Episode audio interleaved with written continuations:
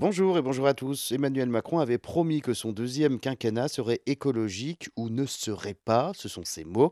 Eh bien, un an après sa réélection, le président de la République a présenté sa vision de l'écologie à la française, dit-il. Mais que veut dire cette expression Emmanuel Macron est favorable à une écologie non punitive et il tient sa ligne depuis qu'il est élu. Il veut accompagner, inciter plutôt que interdire. Comme pour la voiture individuelle par exemple, Emmanuel Macron veut accompagner les ménages à céder leurs vieux diesel et leurs vieux véhicules thermiques pour aller vers de l'hybride ou euh, de plus en plus vers de l'électrique. Mais il faut le faire, précise le président de la République, en produisant chez nous les véhicules et les batteries plutôt qu'en les important des États-Unis ou de Chine.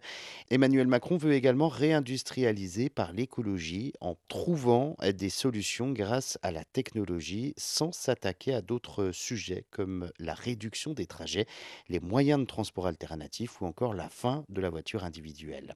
Même chose pour les logements, accompagnés pour installer des pompes à chaleur sans interdire les chaudières à gaz, sans parler de rénovation thermique non plus. Emmanuel Macron a aussi déclaré que la France sortirait du charbon d'ici 2027 en euh, convertissant ces deux dernières centrales, Cordemais en Loire-Atlantique et Saint-Avold en Moselle. Elles fonctionneront grâce à la biomasse. Le président n'a pas non plus euh, fixé de date de sortie du pétrole et du gaz fossile. Emmanuel Macron veut donc inciter sans contraindre et c'est donc ça l'écologie à la française d'après le président de la République.